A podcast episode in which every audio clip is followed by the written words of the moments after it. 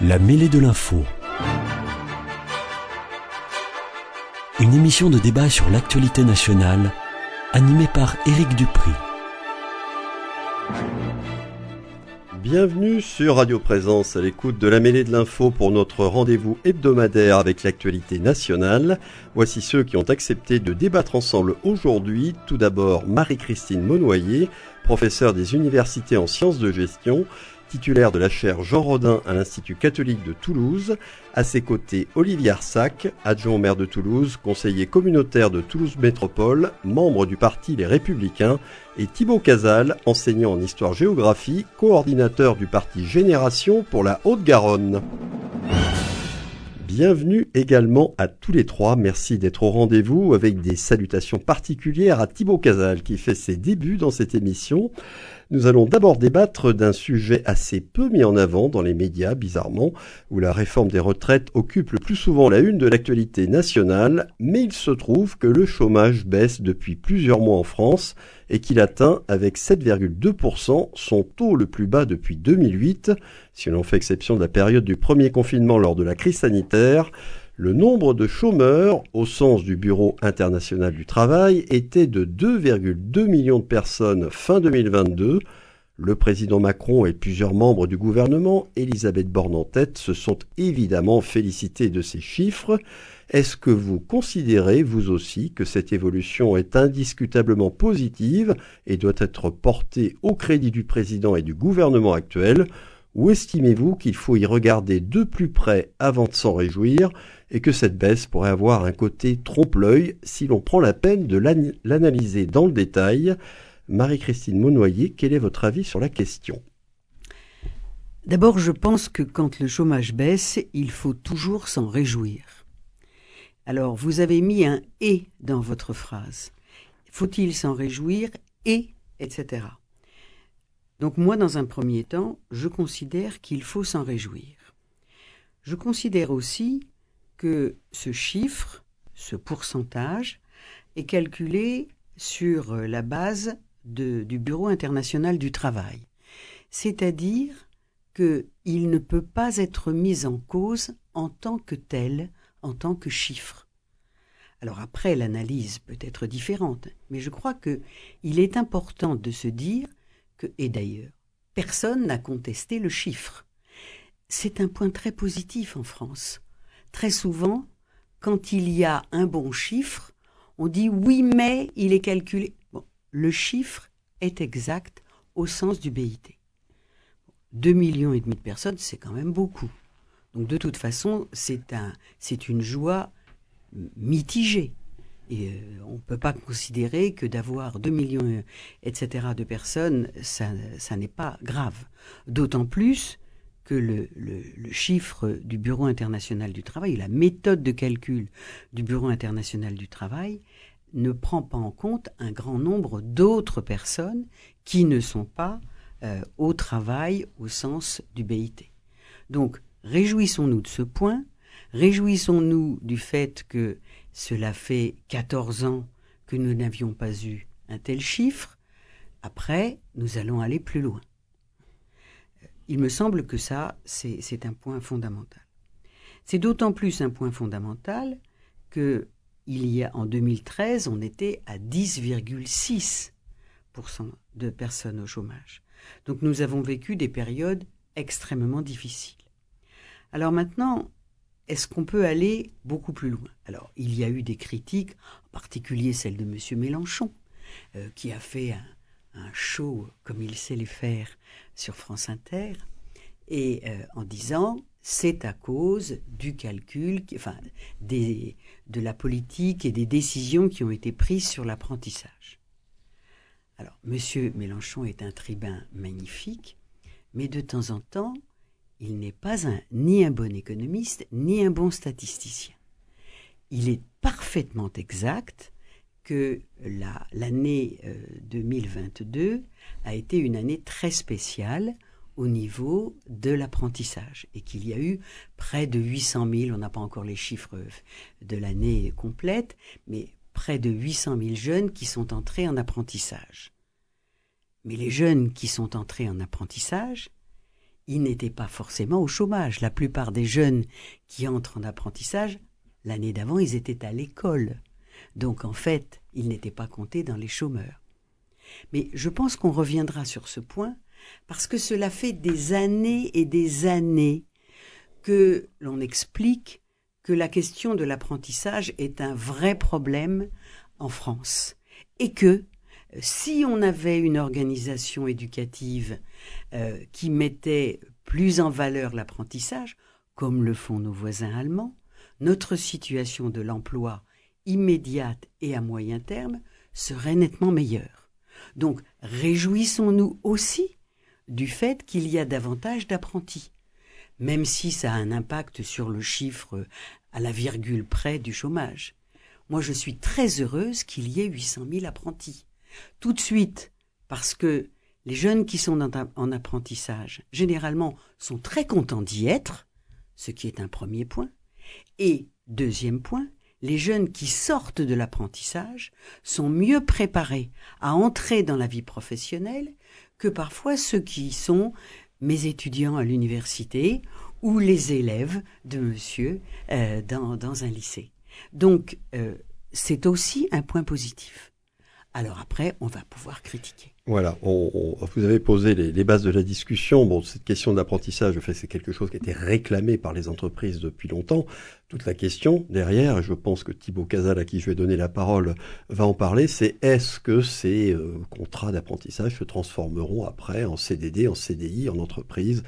Et certains diraient en vrai emploi. Alors Thibaut Casal, après la première intervention euh, de Marie-Christine Monnoyer, qui effectivement a bien posé, je pense, les bases de nos discussions, qu'est-ce que vous voulez ajouter, euh, nuancer, euh, critiquer Bonsoir. Euh, alors déjà, ce que je souhaiterais dire, c'est que c'est vrai, le chômage, c'est un vrai fléau dans cette société, et que oui, de voir le chômage en baisse, on pourrait s'en réjouir, on peut s'en réjouir, mais il faut regarder peut-être plus en profondeur certains chiffres, certaines données, et vous l'avez, vous avez commencé à, le montrer.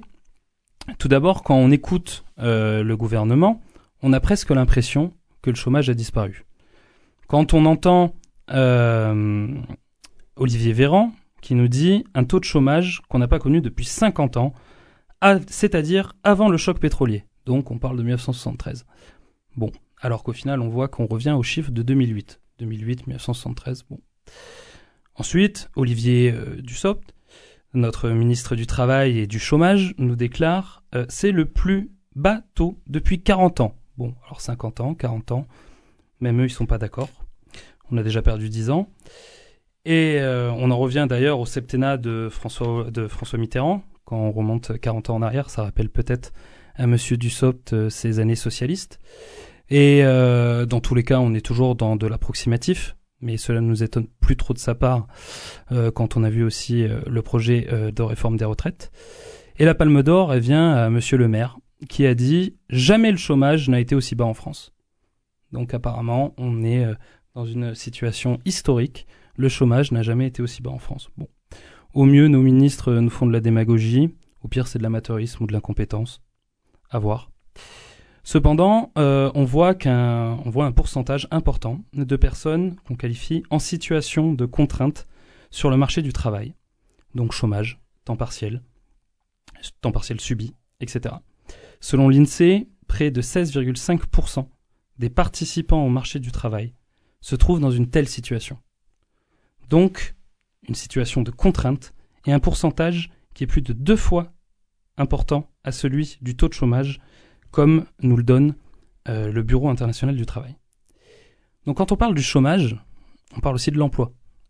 Forcément, et depuis plusieurs années, on fait face à une ubérisation de la société et de l'emploi. On voit le développement d'emplois ubérisés. Cela implique des risques spécifiques pour ces travailleurs, en plus. Et ce qui est important quand on parle de l'emploi, euh, c'est aussi de parler de sécurité de l'emploi. Euh, et nous, de toute façon, ce qu'on propose à Génération et à la NUPES, c'est essayer d'éradiquer cette précarisation de l'emploi et y amener plus de sécurité. On nous parle de plein emploi, mais quel emploi? Et actuellement, je trouve ça honteux de se gargariser sur des chiffres qui représente des millions de personnes sous le seuil de pauvreté, dont beaucoup ont un emploi trop précaire, pour vivre décemment. Donc oui, ces chiffres euh, en baisse, c'est un trompe, c'est un trompe-l'œil. Et je ne sais pas si on en parle maintenant ou si on parlera plus tard de ce qui euh, concerne euh, les jeunes et l'apprentissage, etc.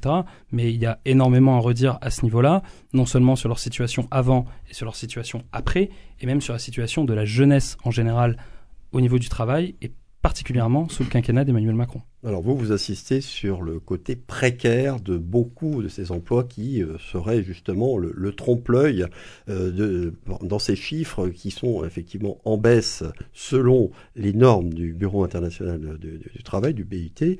Euh, Olivier Arsac, après ces deux premières prises de parole, comment vous vous situez entre ces deux, euh, comment dirais-je, évocations Est-ce que vous voyez le, tableau plutôt comme Marie-Christine Monnoyer, plutôt comme euh, Thibaut Casal, ou euh, dans un entre-deux Monsieur Duprix, vous avez posé une question précise, faut-il s'en réjouir? Moi je vous dirais oui et non, peut-être pas pour le non, pour les mêmes raisons que mon collègue en face de moi.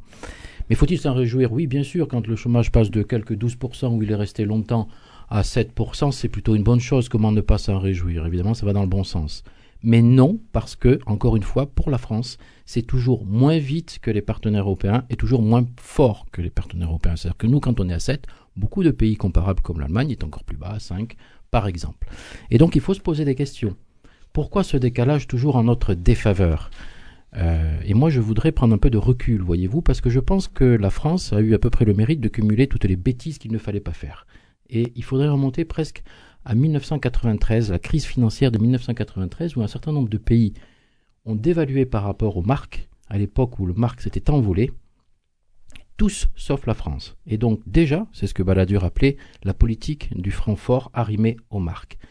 Pourquoi je vous dis ça? Parce que déjà, ça veut dire perte de compétitivité pour l'ensemble de l'industrie et de l'économie. C'est à partir de cette époque-là qu'on a commencé à dire que sur 10 ans, on a perdu 1 million, puis 2 millions d'emplois dans l'industrie.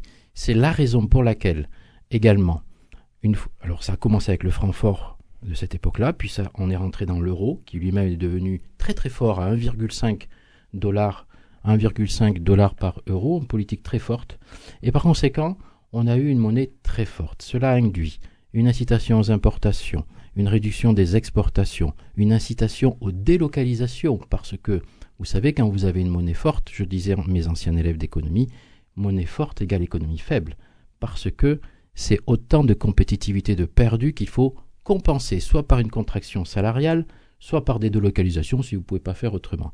Bon, par conséquent, si vous rajoutez à ces politiques, je dirais macroéconomiques, qui ont été dans l'erreur, les, phases d'immigration incontrôlée qu'on a connues, qui font rentrer une main-d'œuvre qui parfois on n'est pas en capacité d'occuper, si vous rajoutez à cela tout un tas de mesures qui a surenchéri le coût social le, coût du travail et qui nous a mis parmi le peloton de tête du coût du travail. Si vous rajoutez à cela le législateur et le gouvernement qui a pris et imposé aux entreprises tout un tas de normes qui surenchérit la production tout de même, on s'est retrouvé avec des handicaps dans une économie qu'en même temps, les gouvernements successifs, gauche et droite d'ailleurs, il faut tous le mettre ensemble, sont toujours allés, ces gouvernements, vers toujours plus d'ouverture des frontières avec des accords de l'OMC toujours plus ouvert. Et donc par conséquent, ce contexte d'ouverture, mais où en même temps on mettait de plus en plus de boulets et de pénalités sur nos entreprises, fait que on a eu toujours un écart en notre défaveur de chômage. Alors, du coup, l'écart se réduit, les choses vont un peu mieux, le gouvernement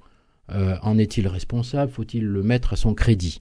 Je suis assez d'accord avec euh, euh, notre ami professeur. Euh, des belles choses ont été faites en apprentissage. Je ne dis pas que c'est parfait, mais enfin, on l'attendait depuis longtemps. Une réforme de l'apprentissage a permis de faire décoller le phénomène. C'est heureux. Pour le reste, à part cette petite chose, enfin petite, moyenne chose, à mettre à son crédit, la baisse du chômage doit-elle aller à son crédit? Je vous le dis, à mon sens, pas du tout. Il n'y est pour rien. Au contraire, nous avons eu plutôt depuis les années 2015 et récemment une baisse de l'euro qui a un peu redopé et redonné de la compétitivité.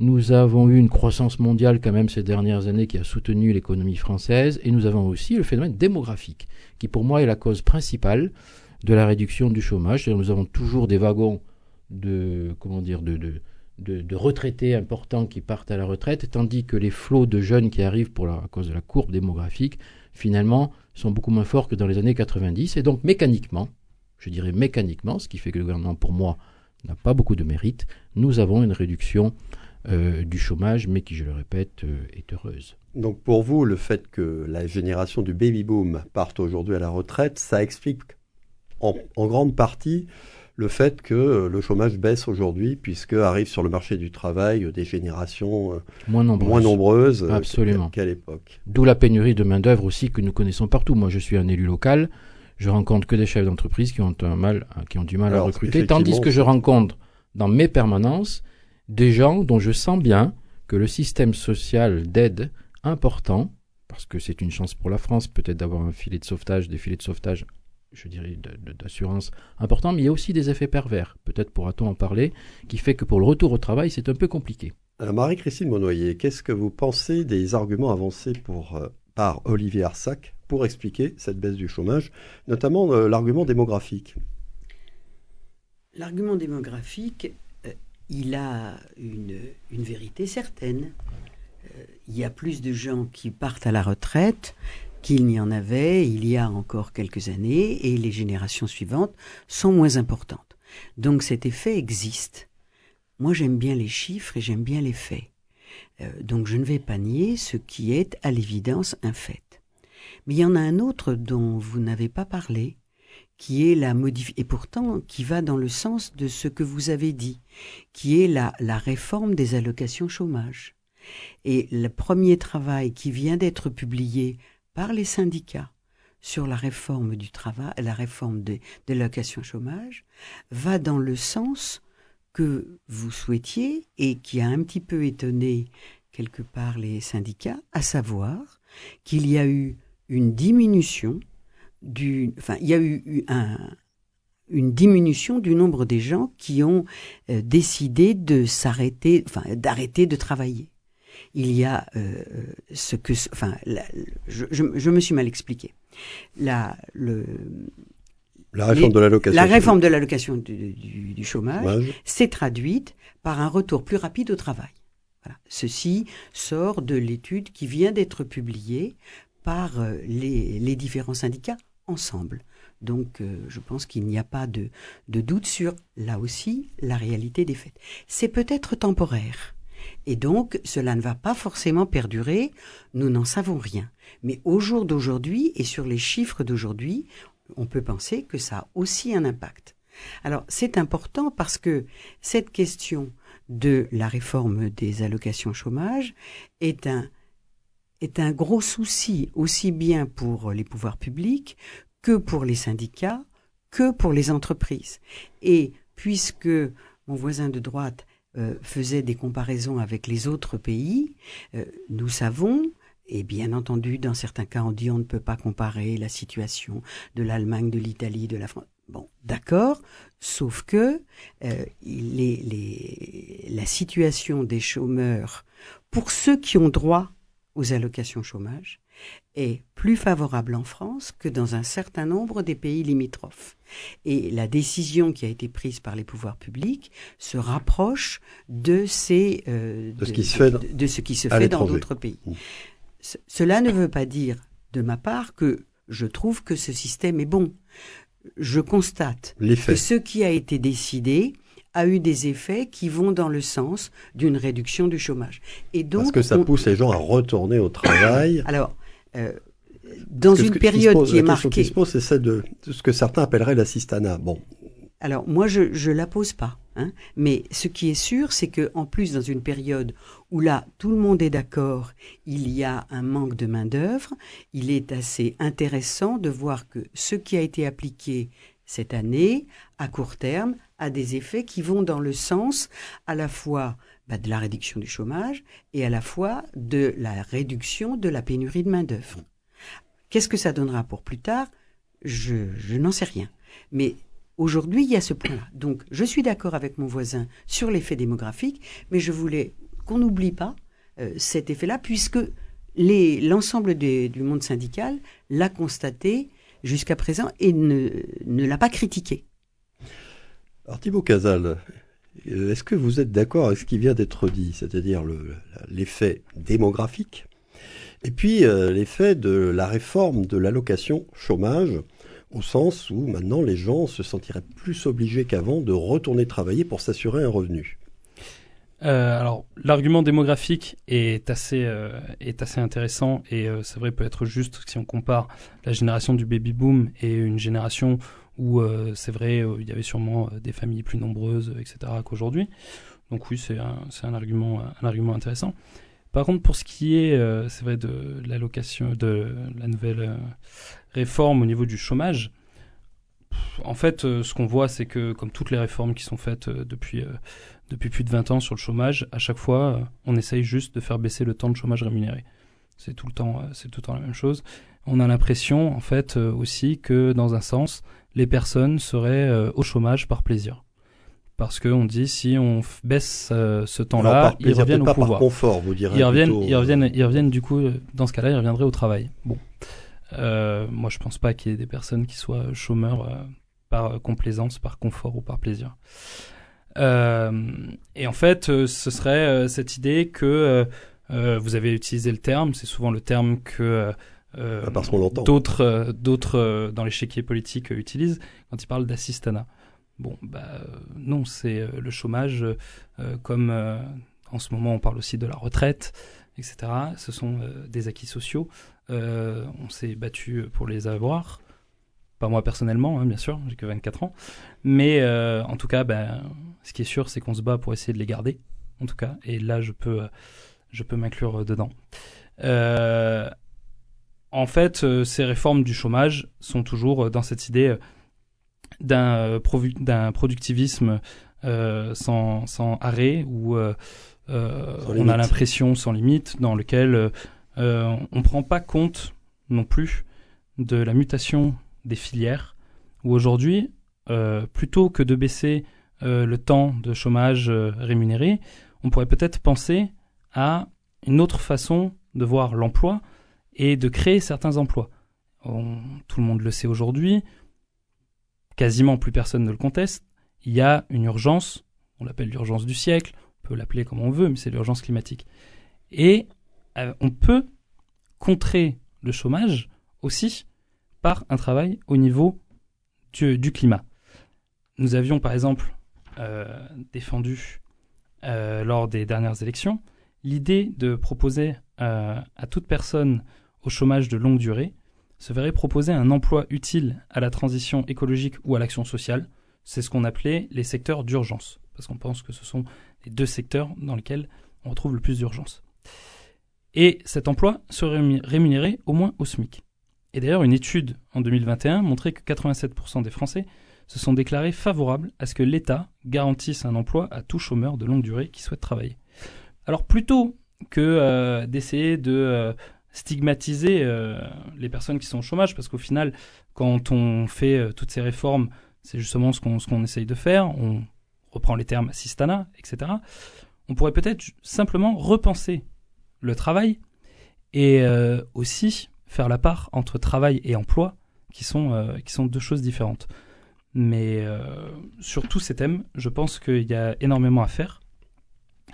Et je pense réellement que euh, notre faculté à s'adapter à la société actuelle en ce qui concerne l'emploi sera décisif si on veut contrer le chômage. Oui, alors ce que j'entends aussi dans ce que vous dites, c'est on entend beaucoup parler du sens du travail, qu'il faut redonner du sens au travail, que des gens ont perdu ne vont pas travailler ou ne cherchent pas d'emploi parce qu'ils ne trouvent pas de sens dans le, dans le travail.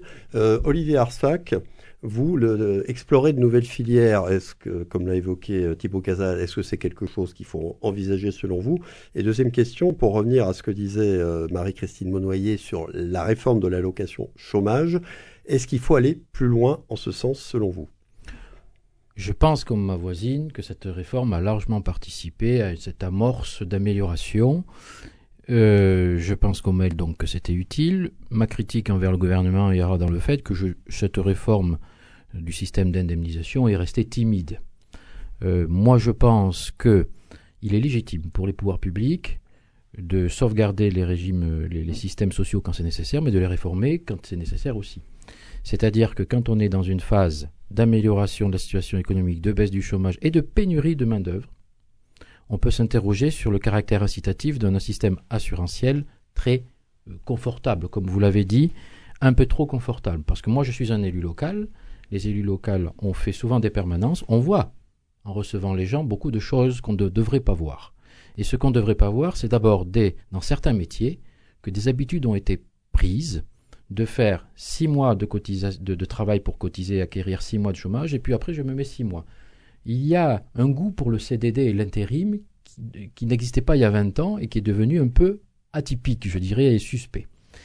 Euh, et ceci en même temps que les chefs d'entreprise n'arrivent pas à recruter. Donc, il y a un problème. Deuxièmement, je vois bien aussi que, euh, comment dire, défiler des gens qui ne travaillent pas et dont je sens bien qu'ils ne reviendront pas au travail parce que quand on cumule toutes les aides, à l'occasion d'un dossier de logement social par exemple, qu'on leur fait faire, on voit qu'ils approchent les 1300, parfois 1500 euros. Et que donc, euh, ils ne travaillent pas, ils ont donc beaucoup d'aides, ils ont euh, le RSA, la location femmes handicapées, de la CAF, etc. On approche un SMIC, voire on le dépasse.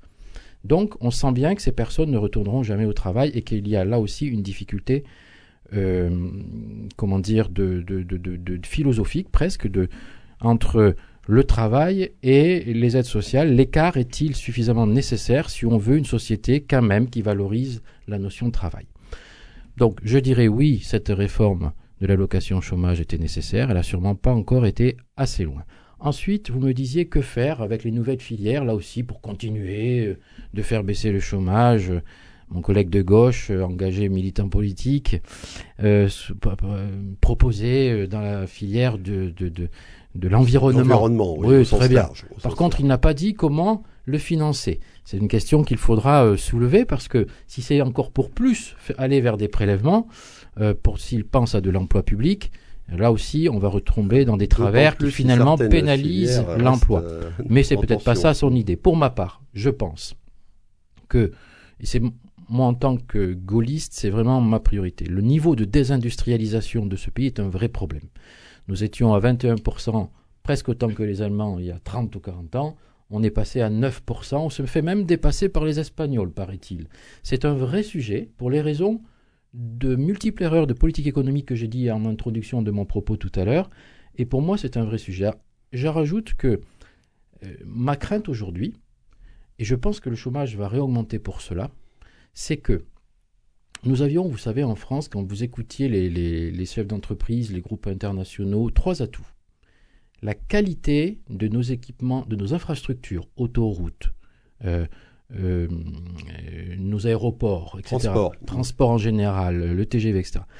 Et, on n'arrive plus à en développer. Chaque fois qu'on veut faire une autoroute nouvelle pour euh, désenclaver un territoire, chaque fois qu'on veut faire un aéroport, on l'a vu avec Nantes, alors toutes les forces de gauche se soulèvent contre cette horrible chose-là qu'il faut combattre et zadifier.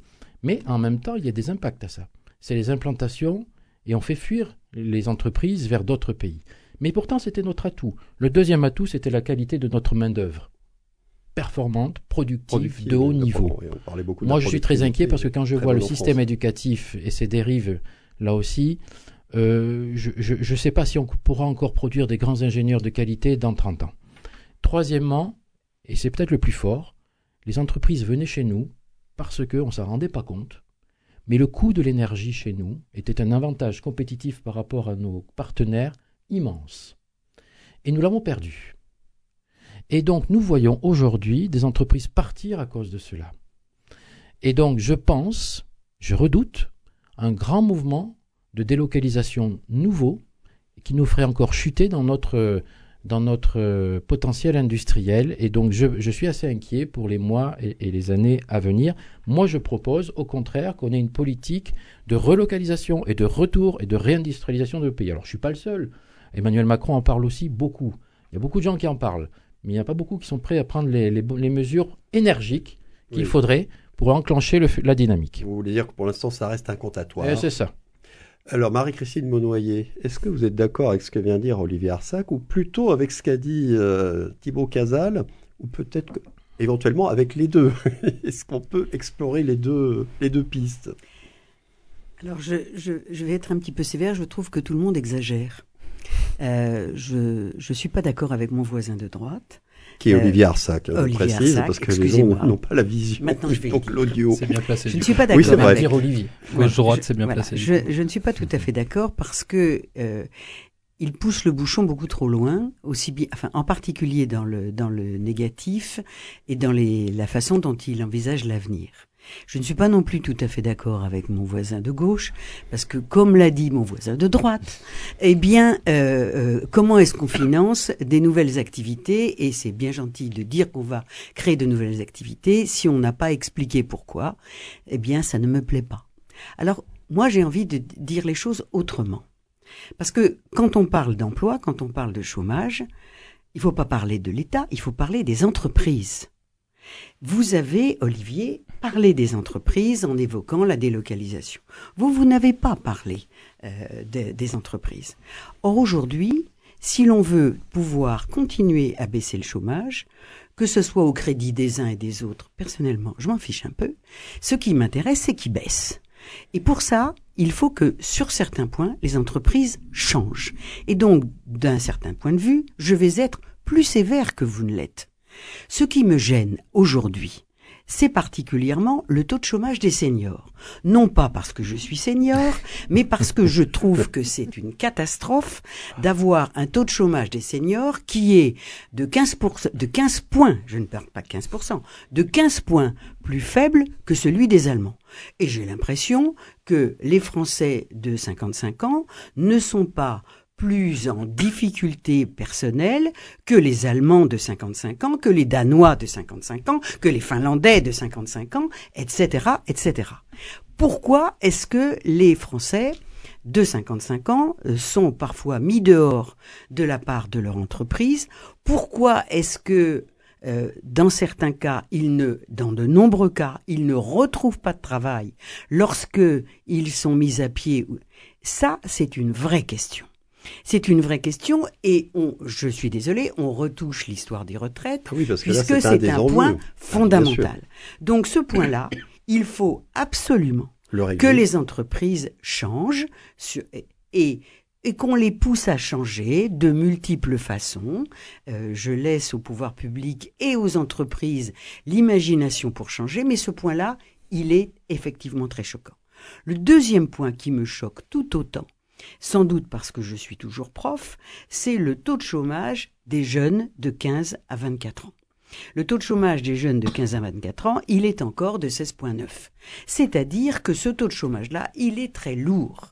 Et c'est c'est catastrophique de ne pas trouver de travail quand on a un, diplôme de pas pouvoir démarrer, neuf.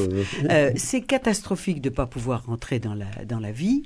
Et euh, de ce fait, je suis euh, un peu en colère sur ce point-là, parce qu'on n'arrive pas à le changer. On arrive d'autant moins à le changer que lorsque l'on a, entre guillemets, un bon diplôme, euh, on a beaucoup moins de chances d'être au chômage, mais quand on n'a pas un bon diplôme, ou quand on n'a pas de diplôme du tout, ou un diplôme un peu léger, on ne trouve pas de boulot. Et là, cela, cela conduit tout le monde à se mettre en cause. Comment se fait-il qu'on sorte de l'école sans diplôme? Et le prof que je suis, mais ça me rend malade. Parce que cela veut dire que le jeune, qui soit fille ou garçon, qui sort sans diplôme, je sais qu'il est condamné au chômage. Et cette condamnation-là, elle me, elle me terrifie. Donc vous voyez, si on parle du chômage, plutôt de savoir si c'est à mettre au crédit de machin ou de choses. Ce qui nous intéresse, c'est de voir tous ceux qui sont encore au chômage et quelque part, les entreprises en sont responsables, l'école en est responsable, la société en est responsable. Bon sang, il faut se remonter les manches pour que ça change. En plus, le paradoxe, c'est qu'il y a des filières qui n'arrivent pas à recruter. C'est ça qui est un peu... Bon, alors, euh, Thibaut Casal, on va terminer sur le sujet. Juste, euh, les filières que vous proposez d'explorer, notamment tout ce qui a trait à l'environnement, la lutte contre le réchauffement climatique, je vous repose la question que posait Olivier Arsac et qu'a relayé Marie-Christine Monnet. Comment on finance? Alors comment on finance? Euh, Bien sûr, c'est pas euh, des mesures qu'on sort comme ça avec une baguette magique. Pour financer, il y a plusieurs moyens. Il y en a eu un qui a été débattu à l'Assemblée nationale mais qui a été rejeté, alors qu'il y avait même des députés du Modem qui étaient prêts à faire des concessions là-dessus, c'était sur la question des super profits. Et c'est vrai qu'aujourd'hui, en fait, on vous demande comment vous financez, comment vous trouvez l'argent. Sauf qu'à côté de ça, quand on trouve l'argent, quand on propose quelque chose, on vous dit non, on peut pas. Bon. Il y avait, avant le quinquennat d'Emmanuel Macron, l'ISF. On supprime l'ISF. Donc, encore une fois, on fait des cadeaux euh, aux mêmes personnes, on stigmatise les chômeurs, mais par contre, on fait des cadeaux euh, pour des pour euh, ces grands patrons qui, durant le Covid, en plus, ont fait des bénéfices assez historiques. Mais il ne, faut pas, il ne faudrait pas taxer sur les super profits. Et en plus, cette taxation des super profits, c'est pas une lubie socialiste, marxiste, etc. Vu que des pays euh, comme le Royaume-Uni le mettent en place, alors qu'on est quand même sur la On terre natale on n'allait pas chercher si loin. Même le Front National était pour. le, le, au, voi- au Royaume-Uni, oui, mais alors moi je suis pas au Front National, Oui. et pour montrer que même dans la majorité, il y avait des personnes pour taxer les super profits. Quand on voit au Royaume-Uni, qui est quand même le champion du monde du capitalisme, et c'est l'endroit même d'où, d'où, d'où, d'où on peut le faire euh, naître, on voit que dans ce pays-là, on taxe sur les super profits. En Allemagne, on taxe les super profits.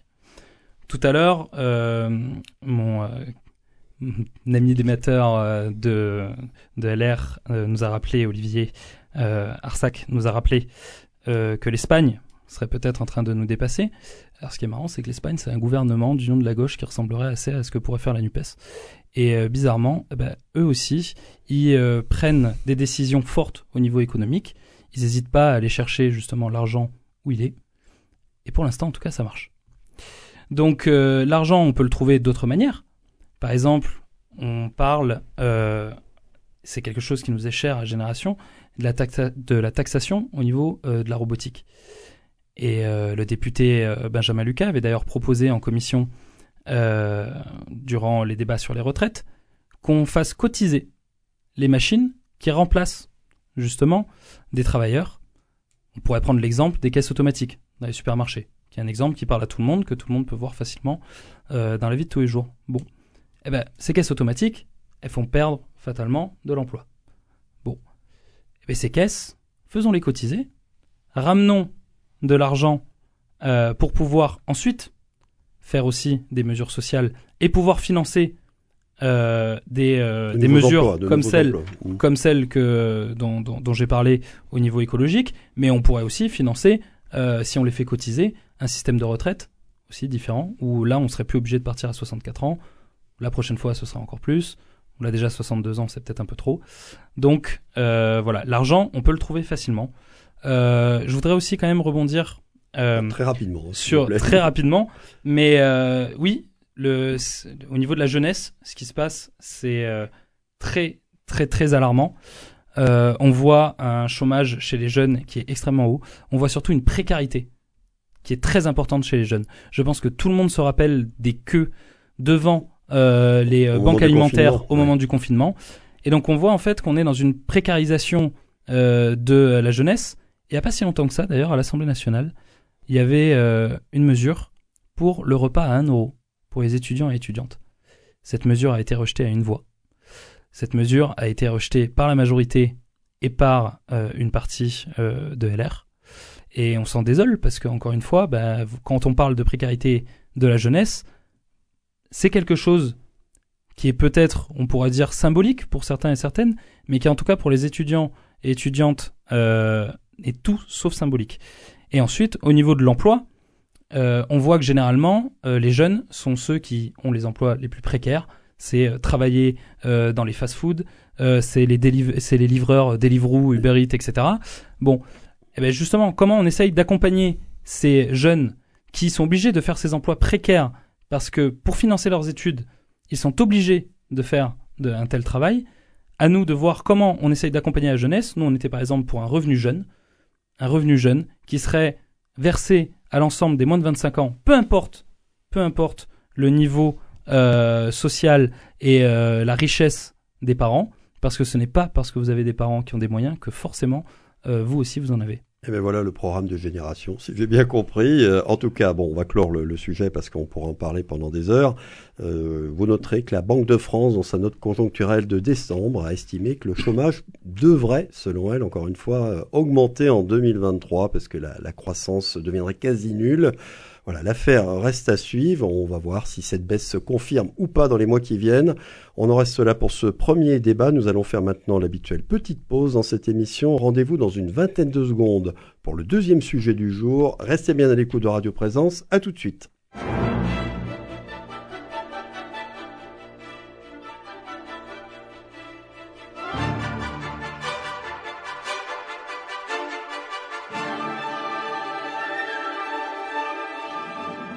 La mêlée de l'info, Éric Dupri.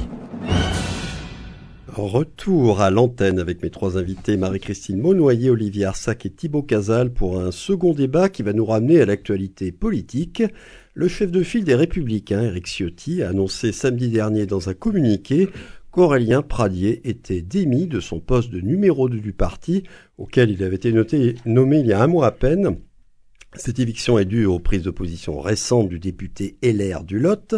Il est de notre région, comme vous le savez, Aurélien Pradier, euh, euh, positions contre le projet de réforme des retraites du gouvernement. Et Éric Ciotti a indiqué, pour justifier cette décision à l'encontre d'Aurélien Pradier, que ces prises de position répétées n'étaient plus conformes avec les valeurs de cohérence, d'unité et de rassemblement qui doivent guider la droite républicaine. Et il a dénoncé ce qu'il appelle une aventure personnelle Avez-vous été étonné par cette annonce et que vous ayez été étonné ou pas, trouvez-vous qu'elle soit logique? Bien sûr, je pose d'abord la question aux plus concernés d'entre nous dans ce studio. Olivier Arsac, membre lui-même du parti LR. Oui, bon, je connais les deux personnages. Je connais Eric Ciotti parce que j'ai fait sa campagne. J'étais référent dans le département pour euh, sa candidature et donc je l'ai soutenu. Je connais un peu Aurélien Pradier aussi parce que j'étais candidat sur la liste régionale ce sont deux personnages de grande qualité. Et euh, Aurélien a la fougue de sa jeunesse et la force de ses convictions. On l'a bien vu dans ce débat. Maintenant, moi, je vais vous dire, j'ai été un peu élevé à la méthode Moudinque. Jean-Luc Moudinque à Toulouse nous a toujours appris, euh, jeune élu que j'étais en 2014, que euh, il y avait une discipline de groupe.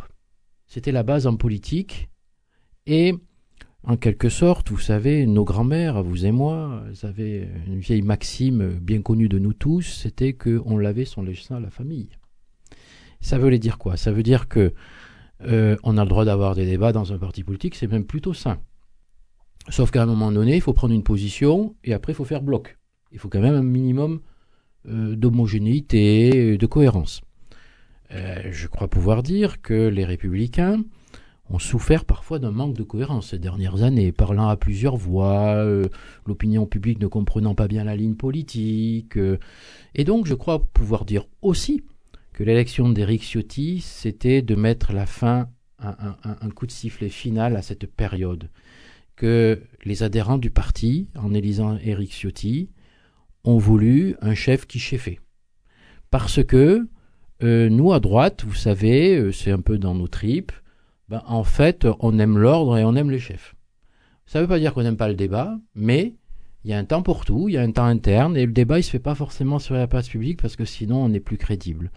Voilà, donc, une fois qu'on a dit ça, on a un peu euh, expliqué pourquoi, à, la fin du compte, Eric Ciotti a pris cette décision. C'est-à-dire que, au fond, que s'est-il passé? Aurélien Pradier a défendu euh, avec conviction quelque chose sur lequel je suis pas très éloigné en vérité. C'est-à-dire que les annuités comptent probablement plus que l'âge de la retraite mmh. légale.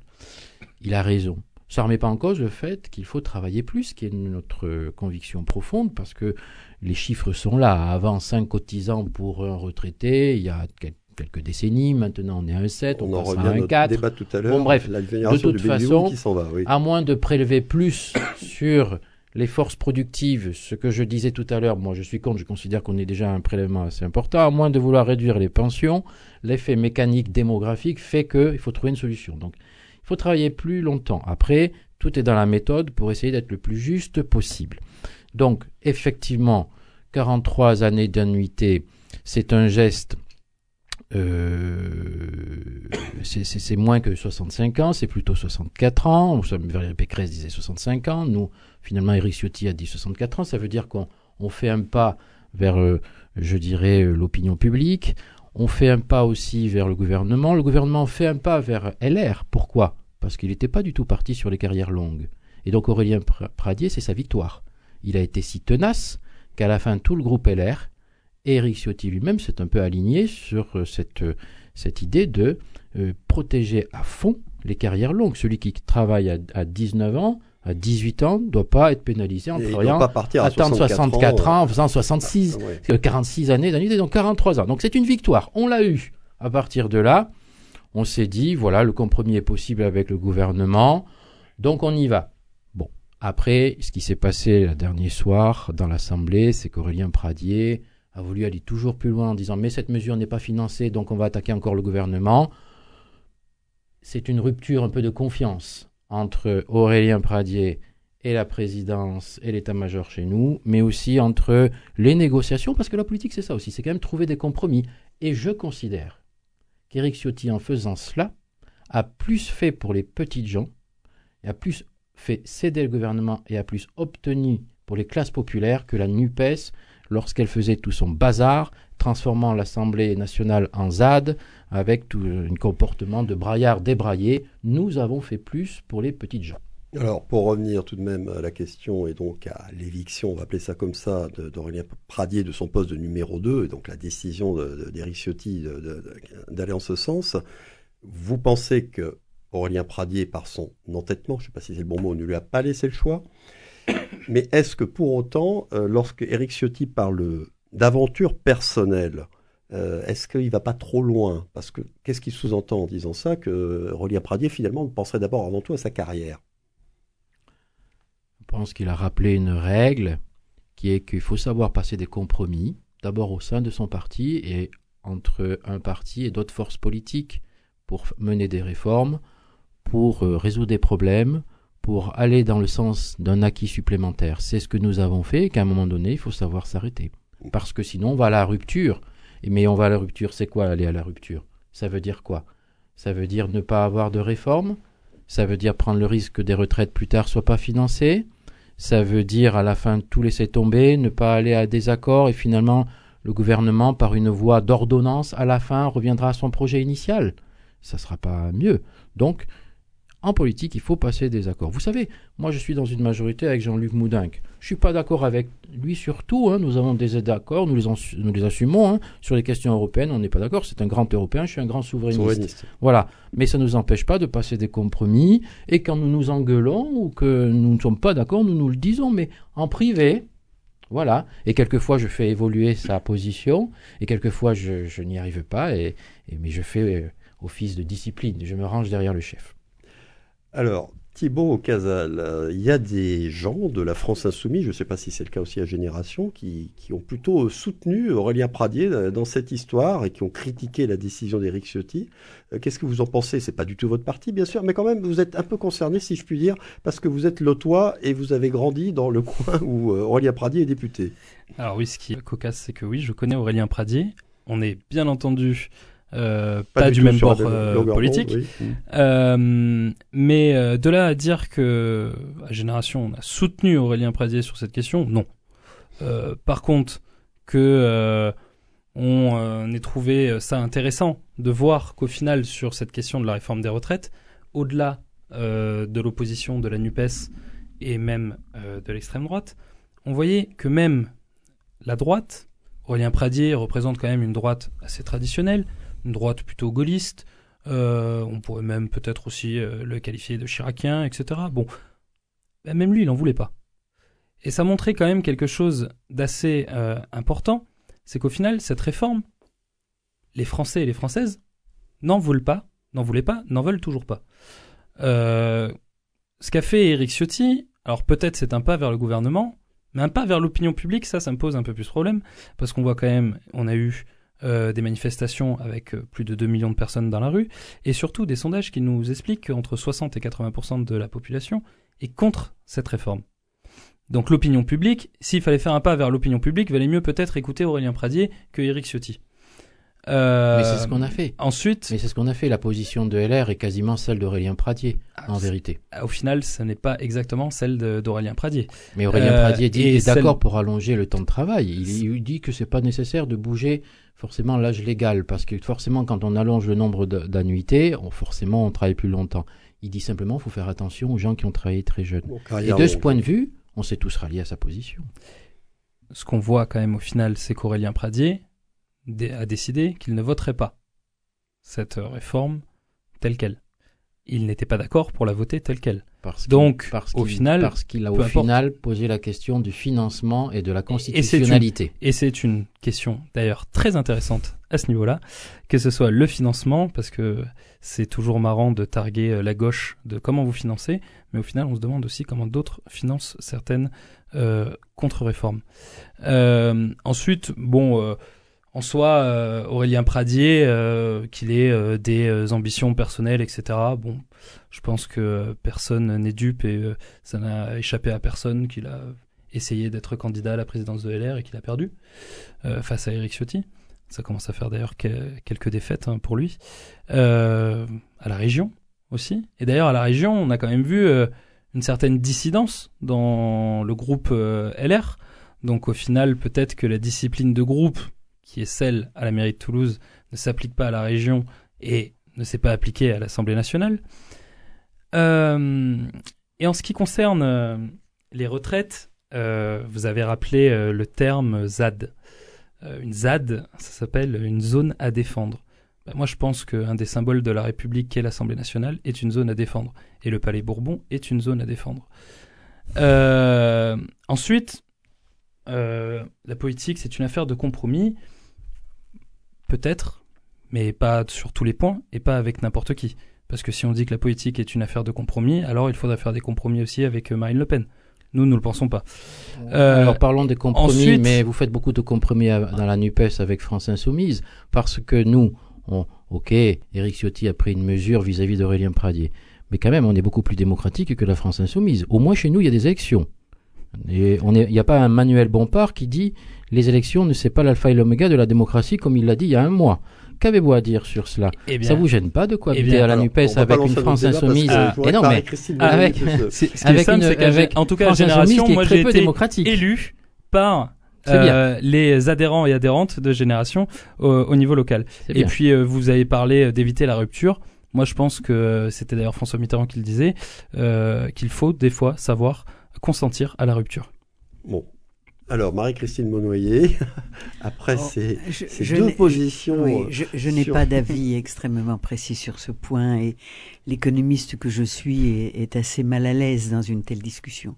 Il y a juste un point qui m'a impressionné, euh, c'est la façon dont la, les débats ont été clos. Je crois avoir entendu qu'il y avait eu un, un SMS envoyé ou un tweet envoyé et, et, et, et je trouve que les ruptures par tweet ou par SMS euh, ça n'est pas une jolie façon de rompre.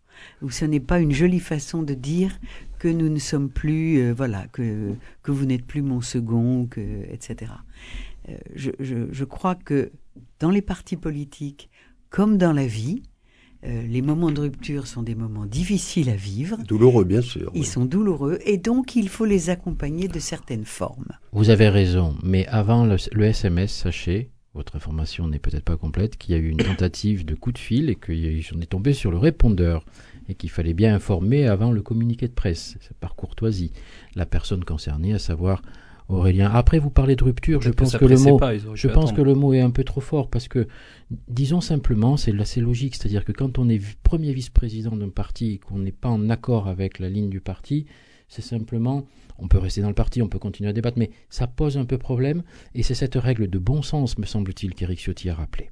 Bah, Jusqu'à preuve du contraire, Aurélien Pradier est toujours au LR. hein. Il n'y a pas de rupture de, Tout de à ce fait. point de vue.